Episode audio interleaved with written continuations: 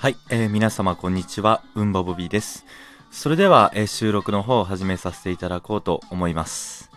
本日がですね、え感染症についてということで、えっ、と、先日ですね、えっ、と、ウィキペディアを読みながら感染症についての、えーライブ配信をさせていただいたんですけれども、え今回も同じような形でですね、はい、えっ、と、ライブ配信ではなく、え収録というような形で、え感染症について話させていただこうと思いますので、えーぜひともですね、よろしくお願いいたします。まあ最近はですね、あの、新型コロナウイルス感染症といったような形でですね、非常に感染症といったものがクローズアップされているような形になります。えーですのでですね、えーでは感染症とは、えーコロナウイルス以外にもどういったものがあるのか、えそういったところをですね、話させていただこうと思います。はい、えー今現在ですね、えー、ウィキペディアの記事を、えー読みながら進めさせていただいておりますけれども、まず概要としてですね、感染症とは寄生虫、細菌、心筋、ウイルス、異常ブリオによる、えー病原体の感染により、えー宿主に生じる病気の総称総称となっております。えー感染症は体内に微生物が侵入し増殖することで起こると。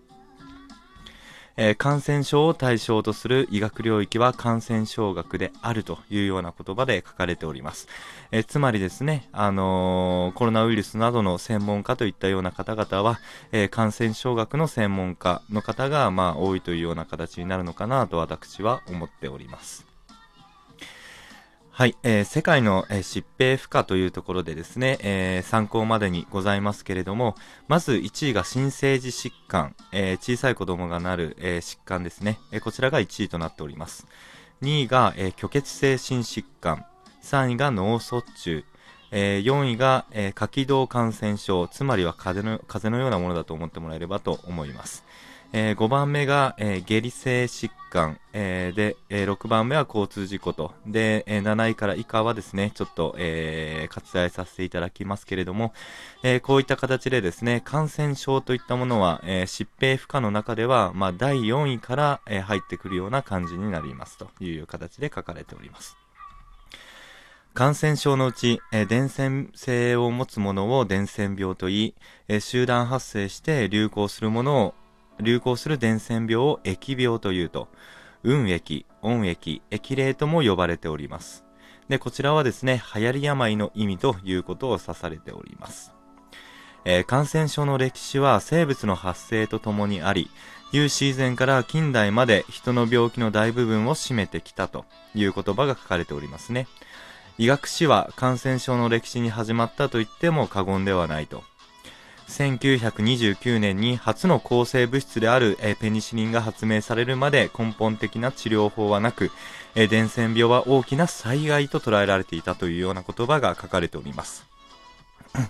まあ、災害だと捉えられていたんでしょうね。はい。で、ペニシリンっていうのは、あのー、ジンとか見られた方よく、えーわかると思うんですけれども、青カビをですね、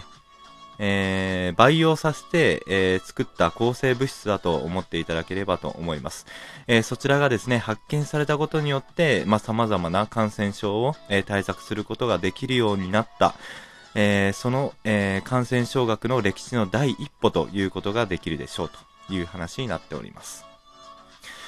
まあ特に、えー三大感染症と呼ばれるマラリア、結核、エイズや、腸管感染症は、えー開発途上国で大きな問題であり、え感染症学のみならず保健学、開発学など、え修学的な対策が喫緊の課題であるというような言葉が書かれております。確かに、えー開発途上国でもそういったマラリア、結核というような言葉はまだまだ聞かれておりますね。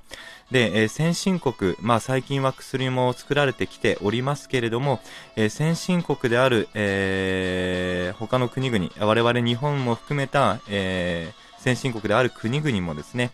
エイズ感染症といったですね、様々な感染症に今現在も悩まれ、悩まされているといったような状況がございます。まあ、マラリアといえばですね、第二次世界大戦にですね、えー日本軍、旧日本軍が非常に苦しめられた伝染病ですね。えーこちら、蚊から確か、えー感染するような形になるんですけれども、まあ、非常に高熱が出るというような形の、えー病気だったと私は認識しております。はい。えー、感染症の治療に使われる薬には、え、抗生物質、抗ウイルス薬、抗心筋薬、抗原虫薬、駆虫薬などがあると。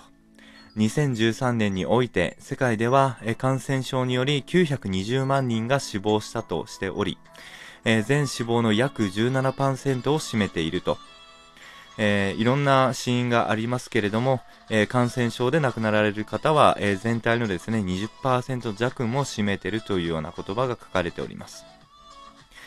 えー、先進国においては、新興感染症、最高感染症に加えて、えー、多剤耐性菌の蔓延やバイオテロなどの、えー、脅威で、え公衆衛生上の大きな課題として注目を集める一方、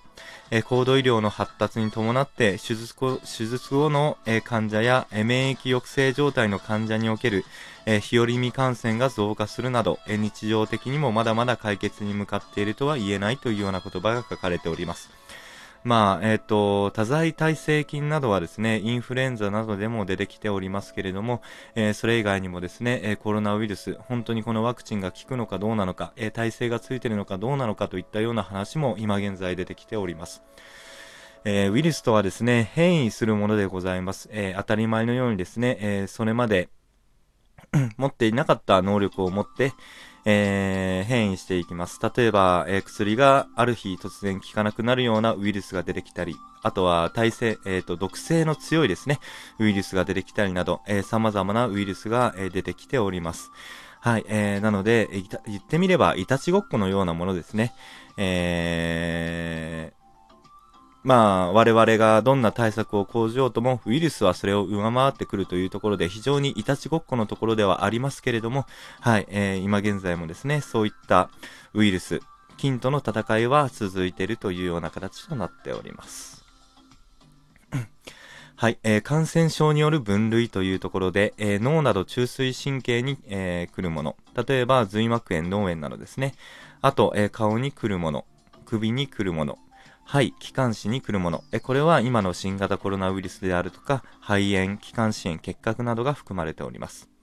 あとは、心臓、血管に来るものであるとか、え、胸部、腹部に来るもの。えー、と、あとは皮膚に来るもの。あと、えっ、ー、と、尿のあるところですね。そちらに来るもの。で、関節、筋肉、骨に来るもの、リンパ節に来るもの、口腔に来るものだと、などですね。えっ、ー、と、様々なところから感染症といったものは、えー、広がってくるんですよというような形で書かれております。はい。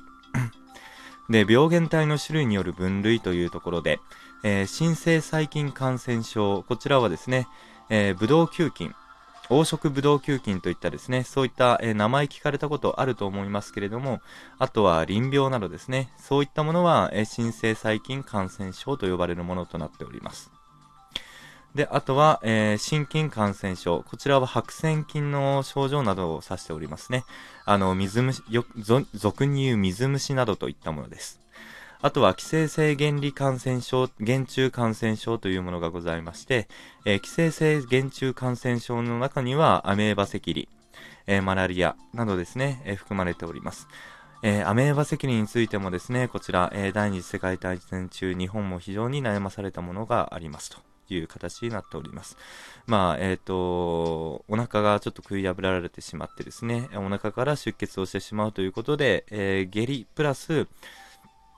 えー、血の混じった下痢が出るような、そんな感じになりますね。えー、なので、赤痢と呼ばれているような感じになっておりますと。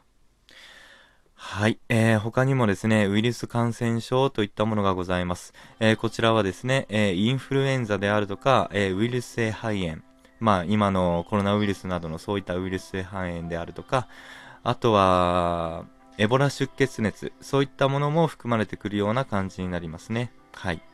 エボラ出血熱ですけれども、えー、こちら非常にですね、毒性が強い、えー、そんなウイルスとなっております。ただ、えー、毒性が強すぎるあまりですね、え致死率は、え治療しなかった場合70から80%と非常に高いものになりますので、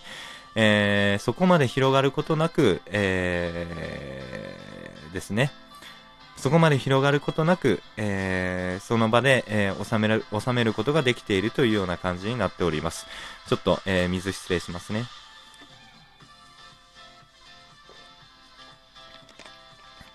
はい、失礼しました。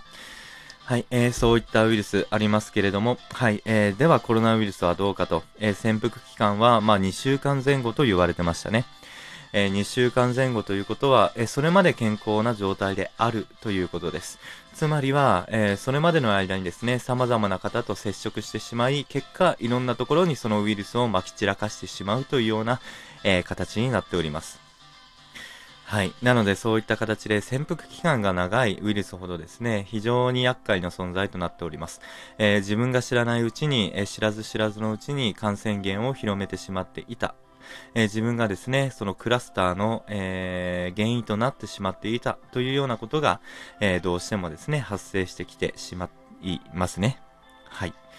そういうところで考えれば、HIV ウイルスであるとか、エイズウイルスと呼ばれるものもですね、非常に厄介なものですね。えー、こちらも発症までに、まあ、10年から20年ほどかかると言われておりますけれども、まあ、梅毒もそうですね、えー、そういった性的接触を伴う、えー、感染症につきましてはですね、えー、非常に、えー、知らぬ知らぬのうちに、えー、広げてしまっているというような状況もありますので、えこちらも非常に怖い、ええウイルスとなっております。知らないうちに感染した、感染していた、そして知らないうちに誰かに感染させていたというような状態が起こるウイルスとなっております。はい、えー、今回、えー、いろいろとですね、えー、ウィキペディアを見ながら、えー、ウイルスについての話をさせていただきました。ね、今後もですね、こういった形で、はい、あの、ウィキペディアを見ながらですね、えー、様々な分野の話させていただこうと思いますので、えー、皆様、よろしければお付き合いいただければと思います。ということで、今回の収録を終了いたします。ありがとうございました。失礼します。